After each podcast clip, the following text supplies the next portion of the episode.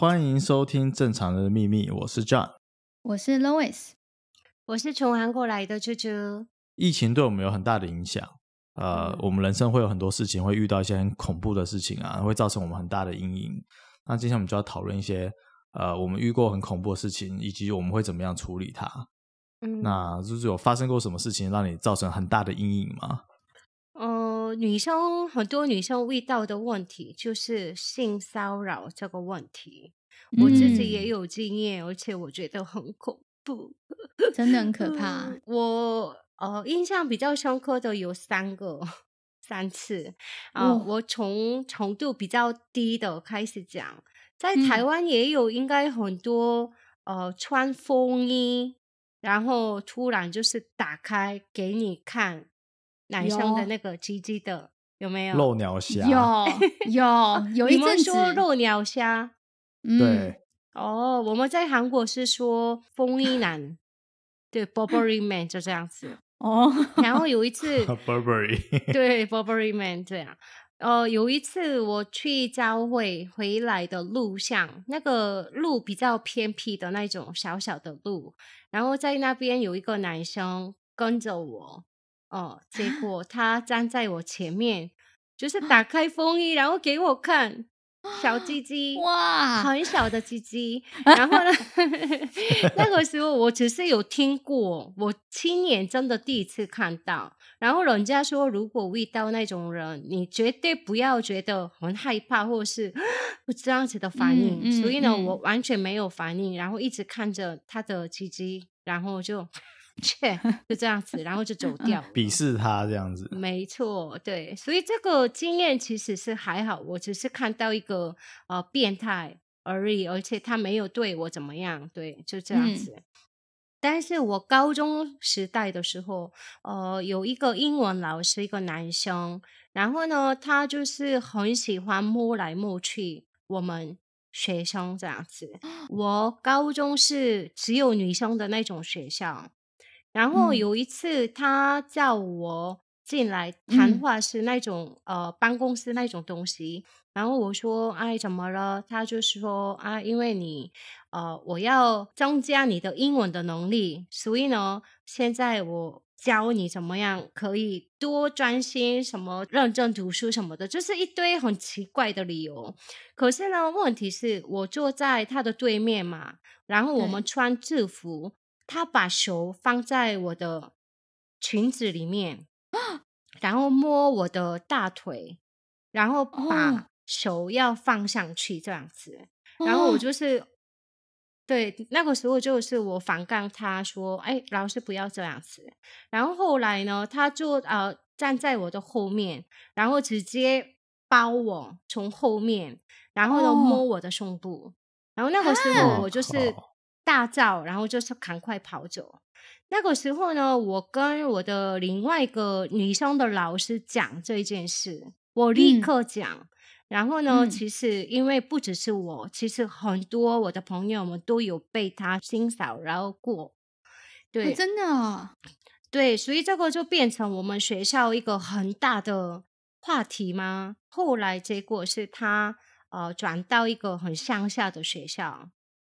就是我们学校就是不见了，还有继续在教书哎，哦，对，呃，而且更可怕的是，你知道我长大之后，我呃有一天我们校区里面，我有看到他，啊，已经过了大概十年，大概十年之后我就看到他了，结果你知道吗？他搬到我们家的校区。哈，哇，好可怕哦！我就遇到他的时候，哇，我觉得很恐怖，而且他还认得出我，对，啊、然后就哇，觉得很恐怖，我就赶快。那你当下有跟他跟他打招呼吗？没有，当下就没有打招呼，我就是跑了，啊、我真的是跑了这样子，然后再也没有看过他。对，那就是烂老师。其实很多学校有这种老师哎、欸。嗯对对对，对，然后另外一个一次呢，我觉得真的是蛮恐怖的。我出社会，然后第一家公司，本来我是演艺圈公司工作嘛，对，但是我大学毕业之后，嗯、第一家进去的公司不是演艺圈，是一个大企业的公司。哦，然后在那边我工作大概才两三个月而已，我刚进入而已。有一个主管他打电话来说，我们今天晚上在某一个饭店几号房间，我们大家会开会这样子。可是那个时候，因为我真的是第一次社会。工作，嗯、所以我真的是不懂，我以为是真的。然后呢，我就是傻傻的去一个饭店，然后呢，在那个门就是按铃，然后进去了。哎、嗯，可是只有他一个人在房间里面。嗯、然后我问说：“哎，其他人呢？”他说：“哎，其他人会晚一点过来。”我们。然后我就问说，我们大概几个人？他说大概六七个这样子。那个房间也是蛮大的，嗯、所以我就是坐在沙发，然后就等待他们来。结果、嗯、他根本不是开会，他而是想要呃打炮我，就是 rape，嗯，强奸你，强奸，对，强奸，对。然后呢，他就是很用力的让我躺在床上。然后呢，他就是开始让我脱衣服这样子。哈那个时候我真的是人遇到那种时候，我第一次发现我的体力，然后我的力量这么大，我真的是非常用心的一直推他。嗯嗯。嗯然后还好，我真的是没有被强奸。然后呢，我就是出来，结果我。嗯，那个时候因为年纪很小，我都不敢跟别人说这个，因为我很害怕，哦、他们以为我真的是做了，哦、被做了什么的，哦、所以我都没有讲。可是那个心理我影响影响很大，所以呢，我不能上班，所以那个时候我真的是直接就。跟公司说我要离职，啊、对，但是我觉得如果没有发生那种事情的话，我应该在那个公司可能发展的跟现在不一样的路线，因为那个公司很好，啊、大企业大家都很想进去的啊，对，但是偏偏我遇到过这么倒霉的事，哦，真的是讨厌死了。你觉得有没有可能对主管故意这样子，因为他觉得说你们很想进这家公司？你们想要待在这里？我不觉得。你觉得是主那那个主管个人的行为这样子？对，他个人的行为。对，如果在大公司这样子发生，一定是一个很大的问题。但是如果我就是年纪比较大一点点的话，我可能会告他，然后变成一个我会造成一个很大很大的事件。但是那个时候我年纪很小，然后心这么，我的胆这么小，就是对，因为因为刚出社会，嗯、你就不知道要怎么去解决这个事情，因为你不知道会造成什么影响，或者是。你你也很难跟同事讲，因为你你你也很怕同事不站在你这边。可是说不定，啊、我很害怕。对，可是说不定其实有很多同事都遇到跟你一样的问题，只是他们都不敢说。嗯、啊，所以你隔天你就辞职啊？对啊，我、哦、那我当下我自己觉得哇，我很笨，我怎么一个人自己主动进这个房间？你知道，我一直怪我自己哈，对，我就是太笨了。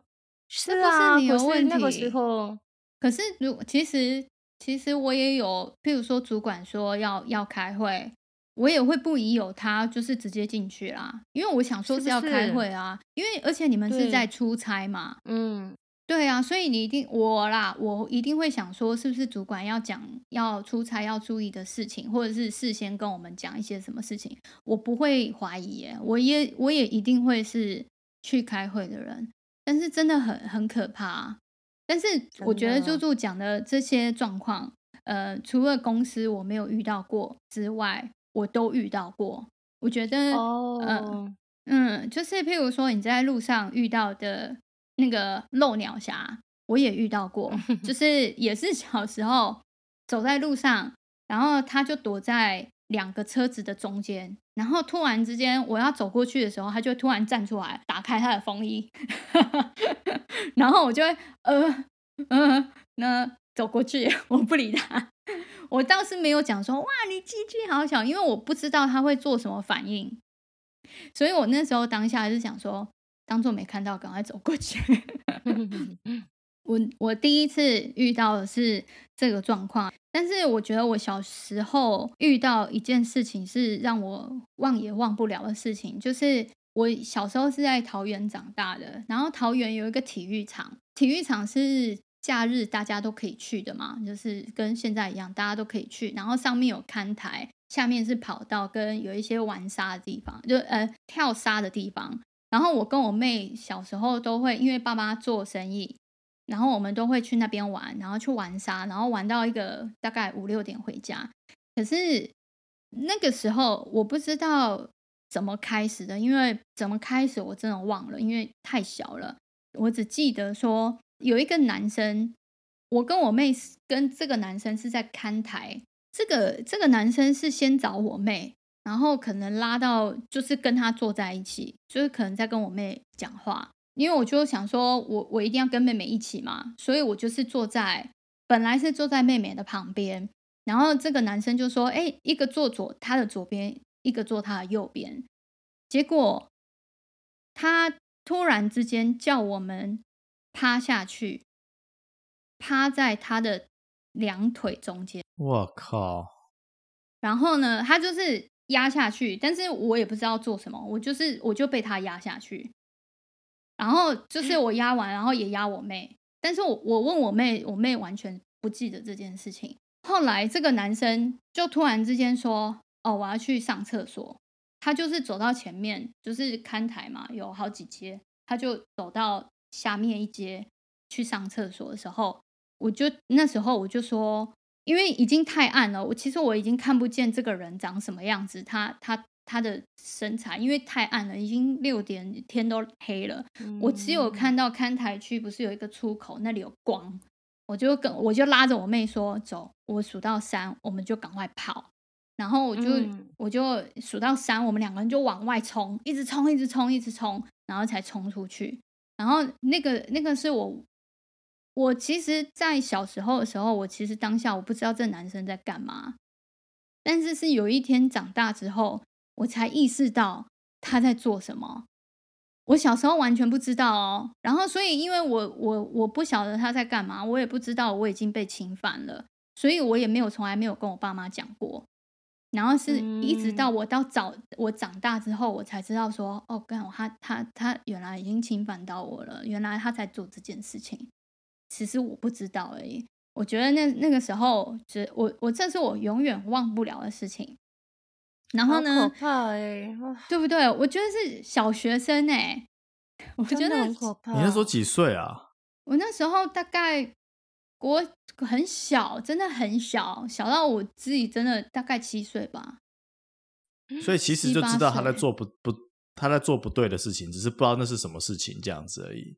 我只知道我很害怕，因为我不知道我在干嘛。因为我、嗯、我以为我在玩，我跟我妹在玩啊，然后就玩一玩的，哎。怎么 end up 是这样？我我已经不觉得玩，不觉得是在玩什么，或者是有什么有趣的。这这哥哥是谁？我根本不知道。然后，所以我那时候才会觉得说，我要赶快跑，不然我不知道这这个这个这个叔叔或哥哥他要干嘛。然后是，所以那一件事影响我很大。可是呢，殊不知我在大学的时候，我又遇到一次这样子的状况。当然没有把我压在他两腿中间，但是他是，呃，他是跟踪我回家，然后，呃，那时候那一天，呃，大学刚考，大概考试考完，然后我那一天感冒，然后我就骑摩托车回家。我在待转区，我要转进我家巷口的时候，其实我已经看到这个人骑着摩托车在我旁边等。然后我停完车之后，我就想说，哎，这个人应该不是。不是住我大楼的人，但是呢，他还是尾随在我后面。然后我开门的时候，他就跟着我一起进去，然后跟着我一起上电梯。可是我其实有点害怕，因为我那时候想说，这个人我不认识。我我按了楼层之后，他是按我上面那一层。我想说，哦，他不是跟我同一层的哦，然后我就没有想太多，我就开门要回家。结果我一出去之后，突然之间有一个很大的力量从后面把我抱住。然后捂住我嘴巴，然后就是一直我一直挣扎，但是他的力气很大，非常大。我是因为我有感冒。我其实没有任何力气，就是去挣脱他，我就一直一直挣脱，一直挣脱，但是他又捂住我的嘴巴，我叫不出来，我也没有办法挣脱，我就我心里心里很害怕。那当下这个这个男生后来之间，他就突然把手放开，然后我就很大声的跟他讲说：“你是谁？你到底要干嘛？我要回家。”结果这个男生他就拿手机要不知道干嘛，然后但是我其实已经不记得他要。对我做什么？因为其实我那时候已经吓到，我已经一直大喊，我就说我要回家，我要回家，你到底是谁？你给我滚开，什么之类的，我就大喊。然后结果后来因为很大声，然后他很怕邻居跑出来，他就跑掉了。然后呢，结果我就我就我就回到家，然后我想说，哎，我也没有发生什么事情，我就回家躺着。后来是我跟我爸讲。说，呃，我发生我在家里发生了这件事情，然后我爸非常生气，他就调动什么里长的什么监视录影器，说我要抓到这个人。警察的确真的有抓到这个人，但是呢，他不能拘留他，他没有办法拘留他，因为那时候那个性骚扰防治法还没有成立，所以他是没有办法扣留他的，或者是呃有法则可以控制他，他只是坐在那里两个小时，他就出来了。所以就觉得哇，就是对女生的呃保护，其实真的还好。现在性骚扰防治法已经有有有出来了，不然我觉得真的，其实性骚扰这件事情对女生其实真的影响很大哎。对，因为刚刚你们两个讲到都是性骚扰，都是其实很严重的事情。对啊，真的是很可怕。只是说男生就是比较没有这方面的经验。嗯。然后像我，我的经历都是比较跟你们不一样。对，我觉得那个太恐怖了。如果男生有，啊、好像也只是被那些神父弄，对不对？神父。对，就是那种好像欧洲的的的小男孩，常常会被他们的神父肛交还是什么的。对，性骚扰。对对。不知道。那像我的，我东西就比较小。如果真的让我有比较有阴影的，其实是。我其实非常怕任何水上活动，像比如说坐船、坐飞机，甚至坐飞机也都会怕它掉到水里面。然后是因为我小时候差点淹死，嗯、然后大概我小时候五岁的时候，我爸带我去骑水上摩托车。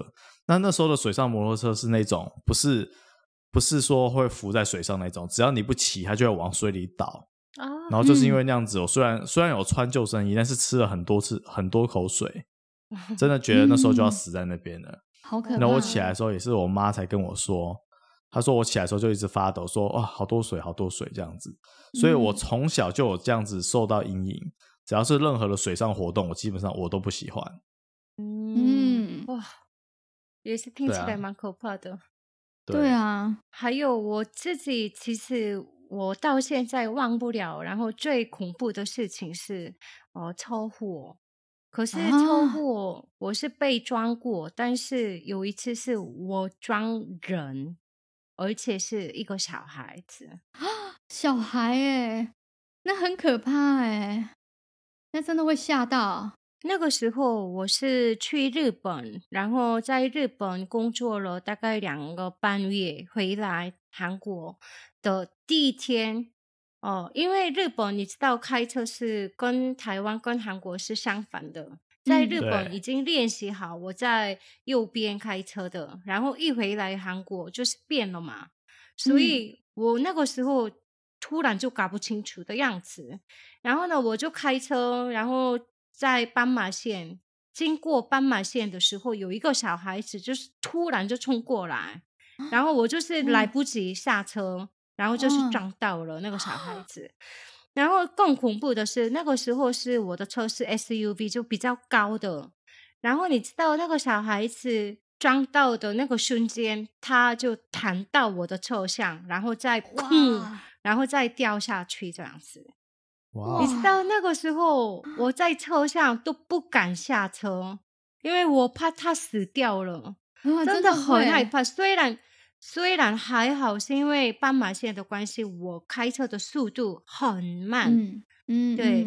然后呢，我看到那个小孩子站起来，我才下车，然后就看到，哎、哦，好像啊呃，呃，然后下车看到那个小孩子没有流血，然后他只是好像没事一样。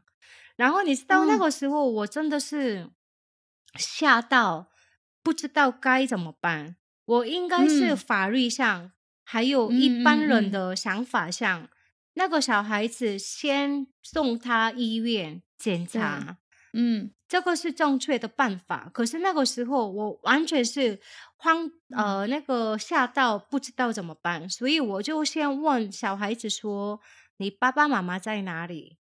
嗯，可不可以给我你爸爸妈妈的电话号码？”然后他就给我了电话号码。嗯然后你知道吗？嗯、我就问说：“你没事吧？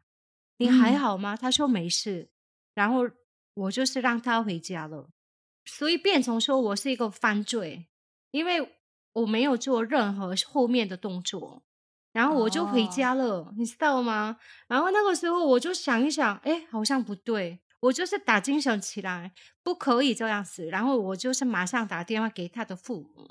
然后，更可怕的是，你知道，我们社区对面的社区的大楼，他们父母用窗户看到了所有的画面。他们是让小孩子第一次去，呃，自己去买东西的练习的过程中。所以呢，爸爸妈妈在顶楼就是看着他，对，然后我就是跑走了嘛，就这样子。他他们整个过程都有看到的啦，对。啊，那后来这父母亲有骂你吗？当然有骂啊，对。而且我是承认我自己错，嗯、所以呢，我就是赶快跟他们联络说，哎，要去看医生这样子。嗯，然后他们已经在医院里面，嗯、所以我就是后面就跟着他们去医院。哦、然后还好，真的他拍了什么 MRI、X 光什么的，还好，真的幸运的他没事了。哦、对，然后呢，那个父母也是人非常的好，我真的是哭着，然后一直道歉，一直道歉。他们父母说。嗯啊，没事就好。所以呢，他说，哎、嗯啊，他他的爸爸妈妈说，但是因为可能有后遗症之类的，所以我还是跟你继续联络这样子。嗯嗯嗯，嗯哇，这个是真的是很可怕，嗯、真的很可怕。我我从那个时候就觉得很对不起，很对不起，我真的没办法原谅我自己。大概一个月的时间，我每天买东西去他们家，放在门口。然后每天写信给小孩子，啊、就是我放，嗯嗯、比如说面包啊，我放在那边写信说你还好吗？姐姐对不起，嗯、就这样子，每一天这样子一个月。嗯、然后后来就是他们也说感谢这样子，他真的是没事了，所以我们大家都以后小心吧，这样子。啊，哇，真的是很可怕耶，因为真的很可怕。而且我觉得，我觉得，呃，我觉得一般人真的也又不是被训练出来的，所以真的有时候撞到人，就像猪猪一样会，会会会整个 freeze 住，就是僵住，你不知道怎么处理，因为没有人是 black out，对，对。因为不会有人说，哦，你第一步要干嘛，第第二步要干嘛，第三步，而且你还是自己一个人哎，所以我觉得。我觉得其实其实要是我，我也是会很，而且是小朋友，我觉得很可怕哎。对，对我觉得很害怕。所以呢我现在，所以我现在开车，只要看到斑马线，我会想起来那个东、嗯、那个小孩子。哦，对，然后呢，我很害怕，是不是有人会突然就是出现这样子？嗯、虽然我每天开车，嗯、可是有的时候就还是会想到那那件事。那，那我刚刚讲的那个呃性骚扰那个时候呢，因为我觉得我好像女生很。很好被欺负，所以你知道我本来是像 Louis 一样很长的头发，嗯、后来我就是想要，我不想让男生看着我是女生，所以我就剪了头发。哦、可是开车这个是真的只能我 小心，永远会就是挥之不去的影响，哎，真的很可怕，哎，对，对啊，希望再也不要经验到这些，很可怕。哦真的很可怕、欸。对，因为像这些事情都是那种突发状况，让你肾上腺素突然飙高那种。嗯，所以因为像我刚刚最前面开头的时候提到说疫情嘛，疫情虽然也是很恐怖的事情，嗯、但是它是因为我们可以做一些事情来保护自己，然后可能看它的数字上升，所以说比较不会说立刻立刻会发生什么很严重的事情，它是比较趋缓的，所以这个感觉是差蛮多的。像像除了除了疫情之外，我还另外很怕就是像地震，我不知道你们会不会怕。嗯、但是因为在加拿大的时候，加拿大其实地震非常的少，嗯，嗯然后台湾就很多。那我不知道韩国算多吗？韩国也地震，之前是完全没有，可是这几年就是地球很奇怪，就突然开始偶尔偶尔还是有啊，真的啊，对。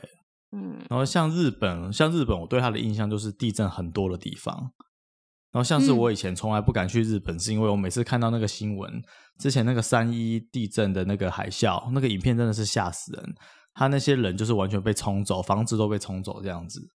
哇！所以我我到了二零一八年才第一次，这辈子才第一次去日本。然后到那边其实没有想象那么恐怖，但是只要只要看到那个地震，还是觉得很恐怖。那我想讲到另外一个，就是你们你们敢看鬼片吗？这个比较没那么刺激，但是你们会会会敢看鬼片？我不看鬼片的。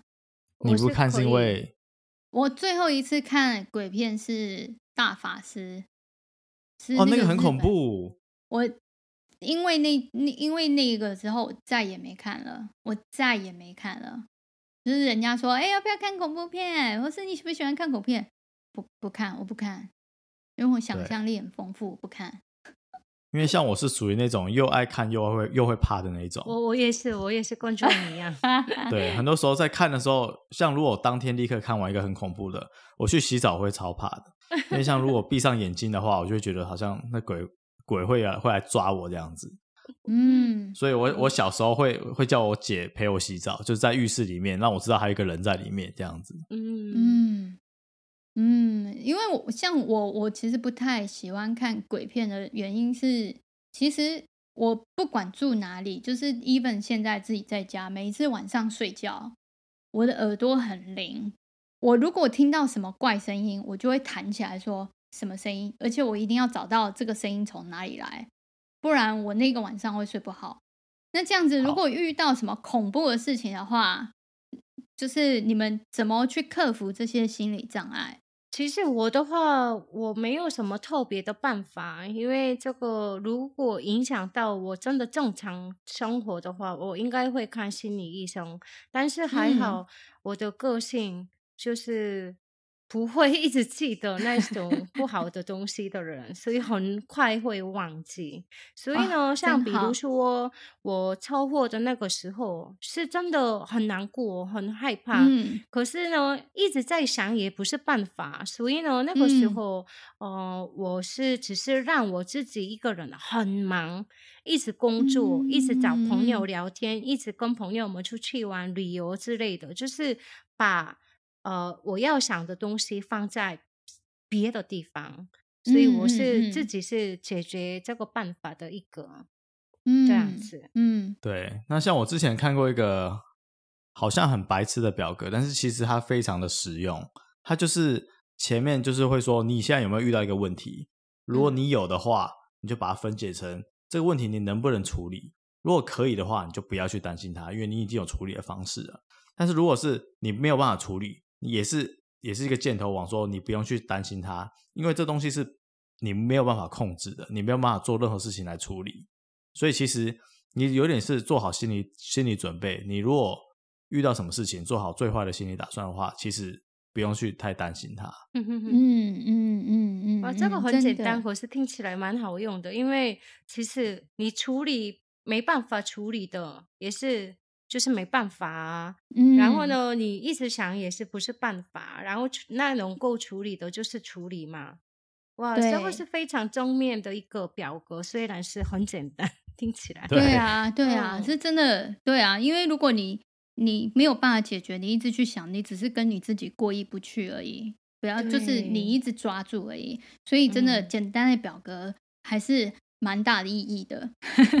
不过，就是如果在像我们刚刚讲的这些东西，在你心里面已经造成一种创伤的话，那心理学家就是会呃建议说，你可以做一些东西来协助你自己。第一个呢，就是运动。就是呃规律的运动啊，或者是呃进行冥想，或者是做一些瑜伽，都可以帮助你心理沉淀下来。再来就是规律的生活，就是你还是要去面对你自己的生活，把自己的生活过好，这才是你人生的重点，而不是呃都沉溺在那个状态底下。那规律的生活可以帮助到你。再来就是不要利用酒精或者是药物去逃避你对你自己心理中的一些创伤的问题，你还是要去面对它，你自己还是要去解决这个问题，要去面对它。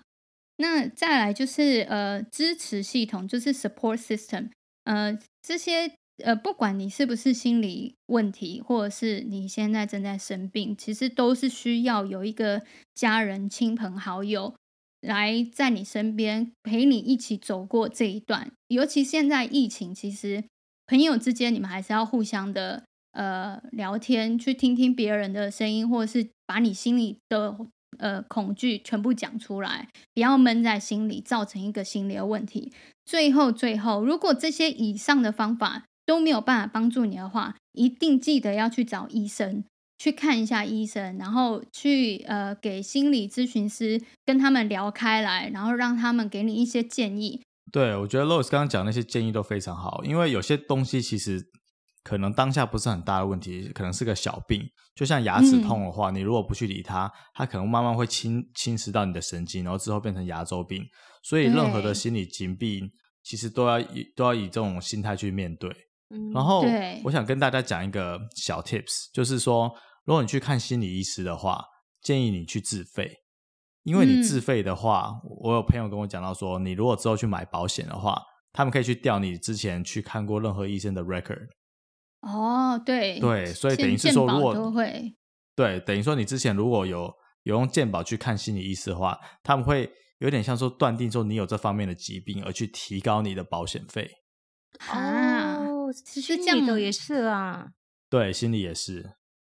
哇，其实这样很很很很不好哎，因为其实呃，你心里有疾病，不代表你是精神科的疾病，你可能是心理上的创伤。例如说，现在很多人有呃焦虑症，焦虑症它不是一种精神科的病患，它只是一个呃现代人很正常的反应，就是你遇到一些事情，你没有办法。你有一些生理上的反应，你自己不知道，你其实已经是在焦虑了。如果这样子的状况下去看心理医生，然后却可以判定说，哦，你的保险费要提高，我觉得哇，就是我觉得，呃，台湾保险业请加油好吗？对啊。不过，呃，讲了这么多，我觉得现在疫情是真的。很严重，然后希望大家还是要保持好，就是规律的生活，然后听听我们正常人的秘密这个 podcast，大家心情会愉快一点。然后这段时间呢，大家做好防疫，然后好好的待在家，多勤洗手，然后不要到处乱跑。希望在这一段时间可以赶快控制下来。那我们正常人的秘密下周四再见喽，拜拜。